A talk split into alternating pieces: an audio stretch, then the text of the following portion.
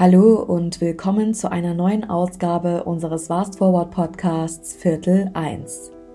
Ich bin Julia Kregel, Nachhaltigkeitsmanagerin bei Fast Forward und im heutigen Experteninterview spreche ich mit Jens Brunner, Gründer, CEO und Head of IT bei Wabenwelt in Hamburg. Die Wabenwelt GmbH ist Dienstleister für IT und Web Services und Jens verantwortet mit seinem Unternehmen schon seit vielen Jahren auch das Hosting für unsere Fast Forward Websites.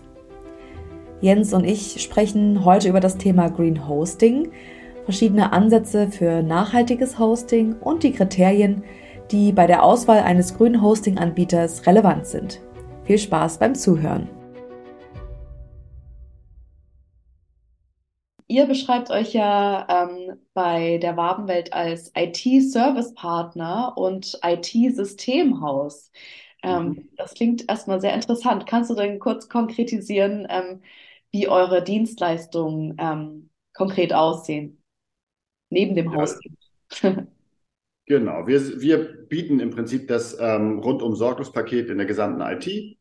Man hat ja immer irgendwelche technischen Herausforderungen, die man zu stemmen hat von ähm, ganz normalem Desktop-Rechner über komplizierte ähm, Server, ERP-Anbindung, Telefonie, das ganze System, was im, im Backend ähm, funktionieren muss, in, in so einem ähm, Büro oder in so einem Firmengeschäft, wird von uns im Prinzip ähm, geplant, aufgebaut und in Betrieb genommen.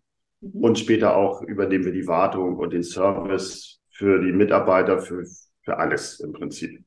Was wir nicht können, wird halt, wie es halt sich so in den letzten zehn Jahren so ergeben hat, im Netzwerk erledigt. Wir haben ein breites Netzwerk aufgebaut über die Jahre, wo wir Spezialisten haben für bestimmte Sachen, sei es zum Beispiel für die Stromgeschichten. Wenn du jetzt ein neues Bürogebäude ausbaust, dann brauchst du ja die Elektrik überall und die Leitung und da geht das dann halt jetzt mit Lichtwelle weiter. Dann brauchst du jemand, der das halt, der die Lichtwelle verlegt. Das kann auch nicht jeder Elektriker. Und so bauen wir, haben wir halt ein Netzwerk aufgebaut, was sich um alles kümmert. Die Netzwerke gehen halt manchmal auch direkt in die Technik. So zum Beispiel haben wir Druckertechnik komplett ausgelagert.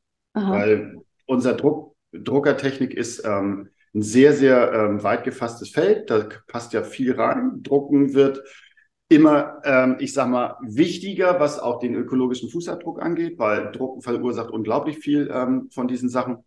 Und deswegen haben wir gedacht, das soll lieber jemand machen, der sich damit auskennt. Das ist ähm, zu viel für uns, dieses Standbein. Aber das ist halt unser Konzept. Wir versuchen dort möglichst viele gute Partner zu finden, ja, um dann unseren Kunden ein rundum Sorglospaket zu verkaufen. Ja, das ist ja auch wichtig, dass man äh, sich gute oder zahlreiche Partner sucht, weil alleine kann man ja viele Sachen auch nicht stemmen. Und ähm, deswegen finde ich schön, wenn ihr da auch auf äh, das Thema Nachhaltigkeit ähm, achtet und ähm, schaut, dass die Partner ähm, ja sich da auch engagieren und nach Alternativen suchen.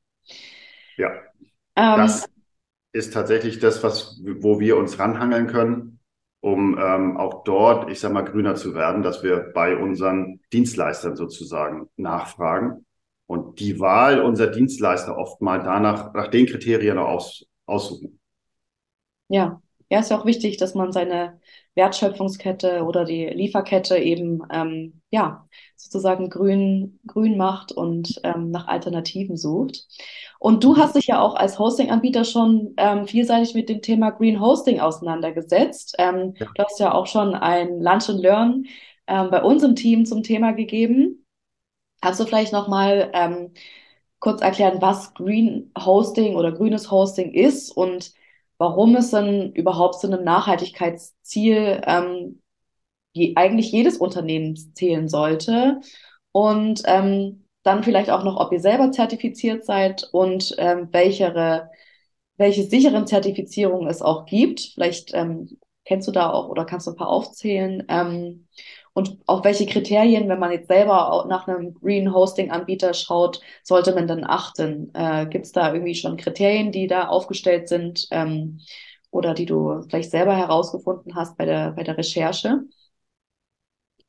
Äh, ja, das sind jetzt eine, ein paar Sachen gewesen. Ähm, und zwar, also Green Hosting findet, also hat uns ähm, am Anfang ein bisschen, ähm, ist es ein bisschen schwer gefallen, weil es wenig Anbieter gab am Anfang. Und ähm, ich sag mal, das kam dann auch ein bisschen vor zwei Jahren mit euch. Ähm, als ihr die Anfrage gestellt habt, haben wir angefangen, uns auf dem Markt mal umzuschauen und haben dann nach ähm, Dienstleistern gesucht, die genau dieses Prinzip verfolgen. Unsere Server werden halt von erneuerbaren Energien versorgt. Unsere Server sind, ich sag mal, es gibt auch andere Produkte im Serverbereich, die nachhaltiger sind, auch vom Einkauf her, von den, von den ähm, Komponenten her. Und wir sind im Prinzip ja auch nur eingekauft. Wir haben ähm, zwei Dienstleister, mit denen wir zusammenarbeiten. Und bei den Dienstleistern haben wir darauf geachtet, dass die halt ihren Fußabdruck sozusagen CO2-neutral halten.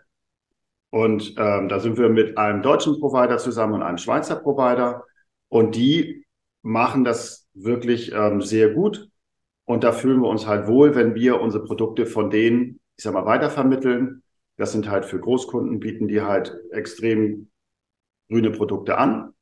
Und wenn die noch, also ich sag mal, die sind natürlich ein bisschen ähm, teurer, wenn man sich jetzt auf dem Markt diese ganz normalen Standardsachen anguckt.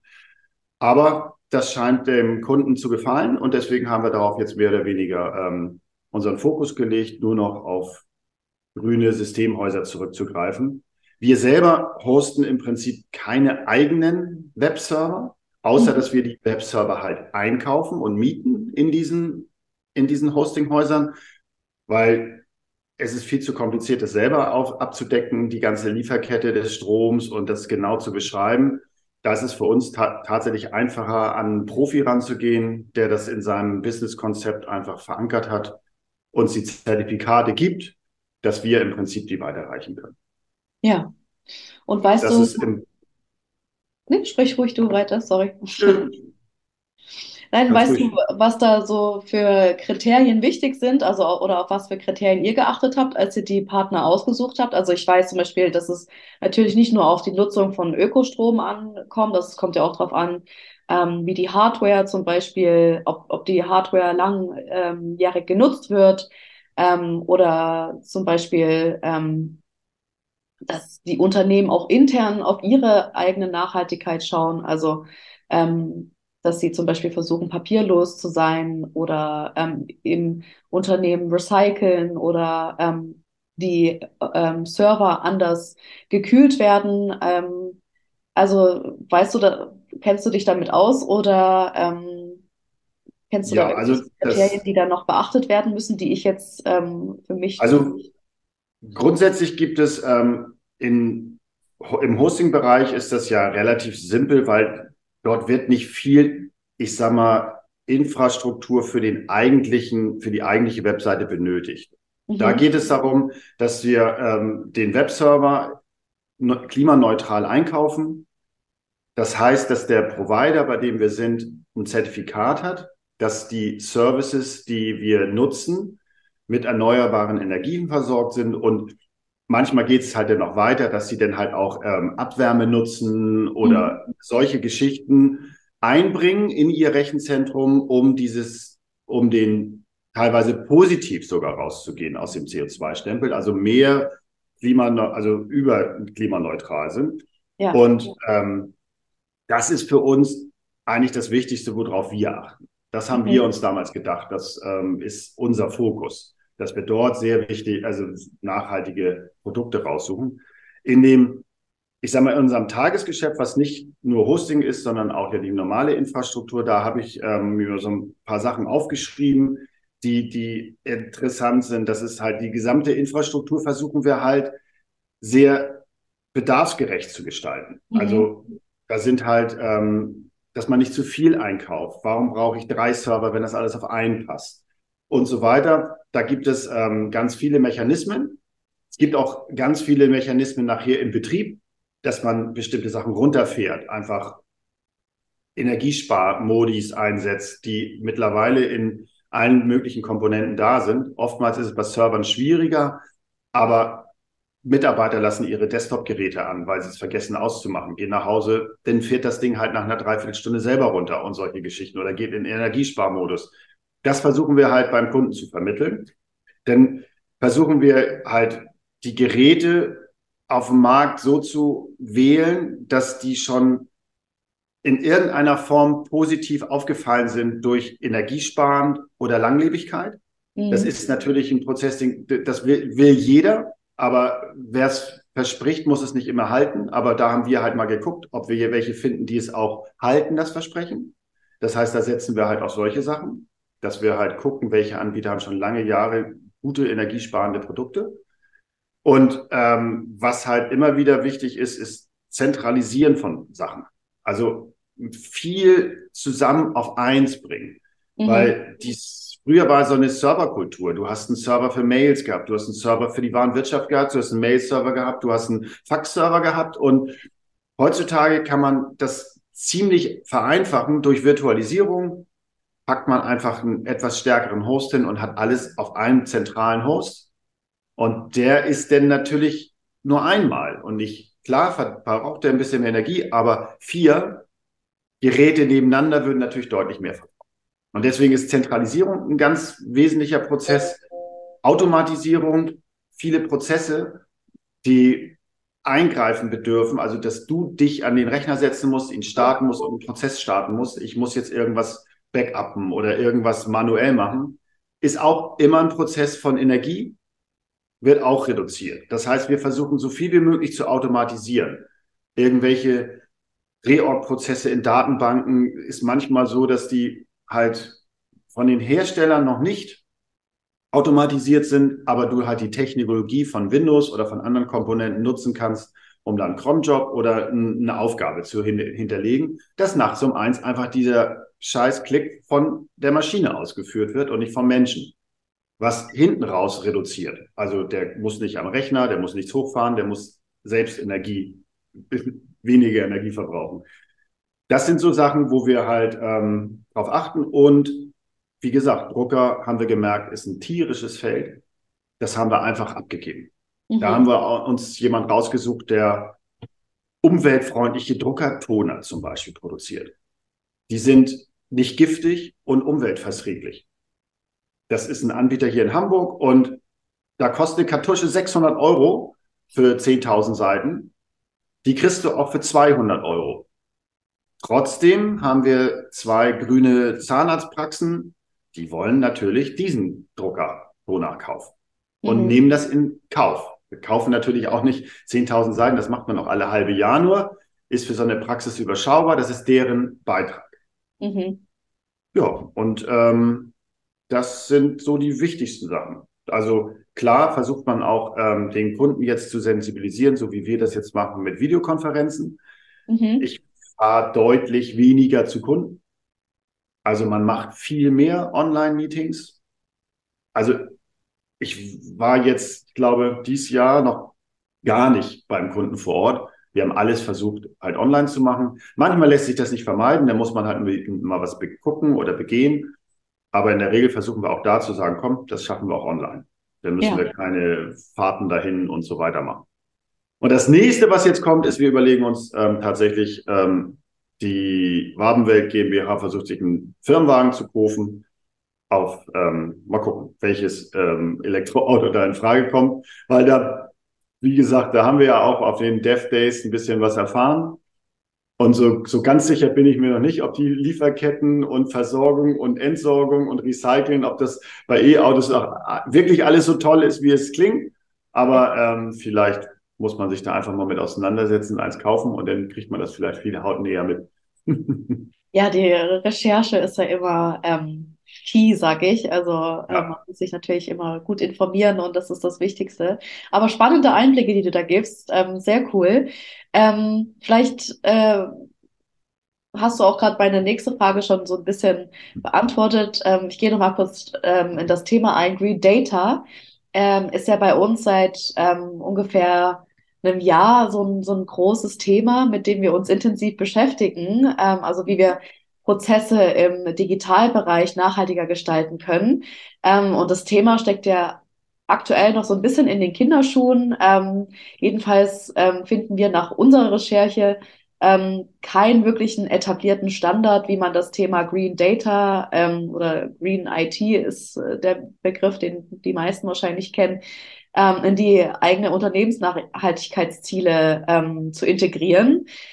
Ähm, was siehst denn du noch für Ansätze ähm, für nachhaltiges Hosting oder weitere Dienstleistungen? Du hast das ja schon ein bisschen ange, ähm, angesprochen, gerade eben, ähm, welche Alternativen es da auch gibt bei euch im Sektor und ähm, auch, dass die Kunden das schon nachfragen, habe ich jetzt so ein bisschen rausgehört. Ähm, also ist es bei euch aktuell schon so, dass Kunden wirklich äh, nach Nachhaltigkeitszielen und nach Angeboten fragen oder ist das eher noch nicht so? Es ist eher, also ich würde sagen, der Hauptteil ist andersrum. Mhm. Wir stoßen sie drauf. Wir haben da auch ein Produkt, mhm. das deutlich ähm, nachhaltiger ist als zum Beispiel bei den Tonern ist es ganz einfach. Da sagst du, hey, wir haben hier einen, einen Hersteller, der hat einen Toner, der ist halt umweltverträglich und keine Chemie oder was auch immer, auch für dich als Person, als Mensch, wenn du den Staub einatmest, ist der nicht mehr giftig, was bei manchen Tonern ja extrem ist. Mhm. Und habt ihr da Interesse dran? So. Ist natürlich für den denn immer so eine Sache, ist teuer, aber die setzen sich dann erst in der Regel, also die meisten tatsächlich setzen sich erst dann damit auseinander. Wenn ich jetzt ein Hosting-Produkt verkaufe, sage ich, hey, wir haben zwei Möglichkeiten, grün oder green. Was wollt ihr? Und dann sagen sie, wie jetzt? Und dann ist es halt so, der, ja, wir haben nur grüne Server. Ihr müsst davon ausgehen, dass wenn ihr im, ich sage mal, im Vergleich guckt, ist es nicht wesentlich teurer, aber vielleicht ein paar Cent teurer. Aber und dann finden sie es aber auch toll. Das ist dann nie, dass sie dann sagen, nee, das wollen wir jetzt nicht oder so. Mhm. Aber du musst halt sie mitnehmen an die Hand nehmen und sagen, hey, so ist es jetzt. Und wir setzen uns damit auseinander, weil wir direkt damit konfront konfrontiert werden. Und ihr wollt nur ein Hosting, aber ich sage euch, nehmt lieber ein grünes Hosting. Und dann funktioniert das auch. Also man muss mitmachen und die Leute halt äh, tatsächlich so ein bisschen führen. Ja, Interessant. Also die Anreize sind auf jeden Fall ein wichtiger Punkt, dass man die äh, ja in seinem Netzwerk auch streut und das Netzwerk auch ähm, ja sensibilisiert für das Thema. Also finde ich super, ähm, dass ihr das schon so macht. Ähm, und wie ist es bei euch im Team? Also bei uns ist ja so, dass das ganze Team an unserer Nachhaltigkeitsinitiative ähm, Bar Screen mitarbeitet. Habt ihr auch bei euch im Büro ähm, schon Maßnahmen, die ihr umsetzt? Also zum Beispiel, dass ihr ähm, Müll trennt oder ähm, auch die ähm, sowas wie Bewegungsmelder einbaut. Ähm, da gibt es ja viele Maßnahmen, die man umsetzen kann. Ähm, ja, ja, ich sag mal, ähm, das ist noch nicht die Welt. Das finde ich, ist, da ist noch ähm, viel Bedarf. Wie am Anfang ähm, schon erklärt, hatten wir einen hohen Krankheitsstand und sind deswegen so ein bisschen rutschiger, was das angeht, weil natürlich die Kunden Vorrang haben, erstmal bedient zu werden. Aber ähm, wir haben tatsächlich, also Mülltrennung, Papier, alles schon seit Jahren natürlich. Das ist überhaupt keine Frage. Wir versuchen auch, ähm, halt die ganzen Produkte, die wir einkaufen für uns hier intern, sind auch meistens Bio und das und jenes. Aber was wir jetzt tatsächlich dies Jahr wirklich neu haben, ist so eine Art Bewegungsmelder. Wir haben halt Smart Home installiert hier für Heizungstechnik. Das heißt, die gesamte Heizungstechnik bei uns ist jetzt über Smart Home, über ähm, Home Assistant eingerichtet. Das wird sozusagen, wenn wir in unserem WLAN uns einbuchen, das heißt, wenn ich unten durch die Tür komme, bucht sich mein Telefon ins WLAN ein. Aha. Das WLAN, also die, das System merkt, dass ich zu Hause bin, sozusagen, so heißt es da, ne? anwesend. Mhm. In dem Moment, wo ich anwesend bin, geht hier die Temperatur auf 20 Grad. Vorher ist sie halt auf 15. Mhm. So. Und nach, drei, nach, nach 30 Minuten, die ich des, den Raum verlassen habe, regelt sie sich wieder runter. Und wenn ich wieder reinkomme, regelt sie sich sofort wieder hoch. Okay. Das macht sie bei jeder Person bei uns. Wir haben halt in den Büros jemals ähm, die Leute mit ihren Handys und sobald einer da ist, geht halt die Heizung an und wenn sie gehen, geht sie aus. Manchmal ganz schön schräg, weil wenn du hier morgens reinkommst und es war wirklich kalt draußen, und 15 Grad ist ja nicht viel nach dem Wochenende, dann mache ich mir erstmal einen Kaffee und dann läuft die Heizung erstmal fünf Minuten, bevor ich dann aber das ist halt der Preis. Das war ja nun auch jetzt ähm, durch die ähm, durch die scheiß Ukraine und Angriffskrieg ist das natürlich auch mit dem Gas und Deckel und hast du nicht gesehen, haben wir gedacht, ist das eine Kleinigkeit, die wir jetzt mal sofort umsetzen können.